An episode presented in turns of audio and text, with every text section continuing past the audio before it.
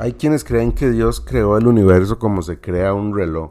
El ingeniero crea el reloj y lo pone, le da cuerda y lo pone a funcionar y lo deja ahí. Ya no se mete más con él.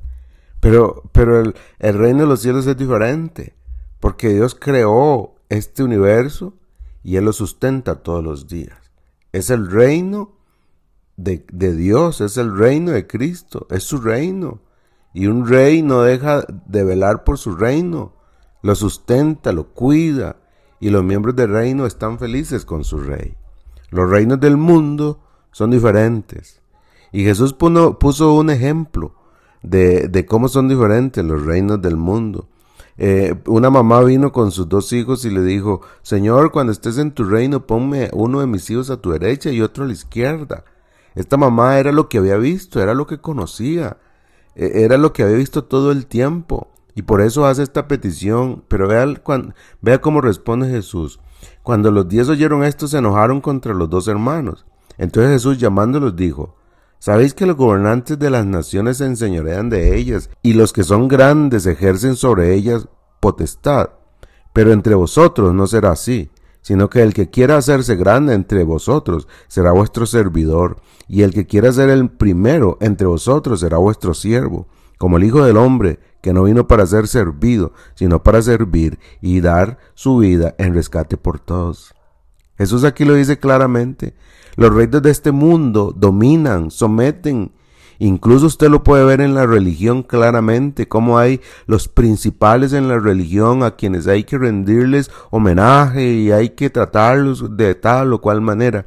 Pero el reino de los cielos no se, no se, trata de eso. El reino de los cielos se trata de servir. El reino de Dios es una relación dinámica que uno tiene con un Dios dinámico. Eh, la vida eterna no es algo que, que va a empezar cuando nos muramos. La vida eterna empezó ya con una relación con un Dios amoroso en un reino en donde todos servimos.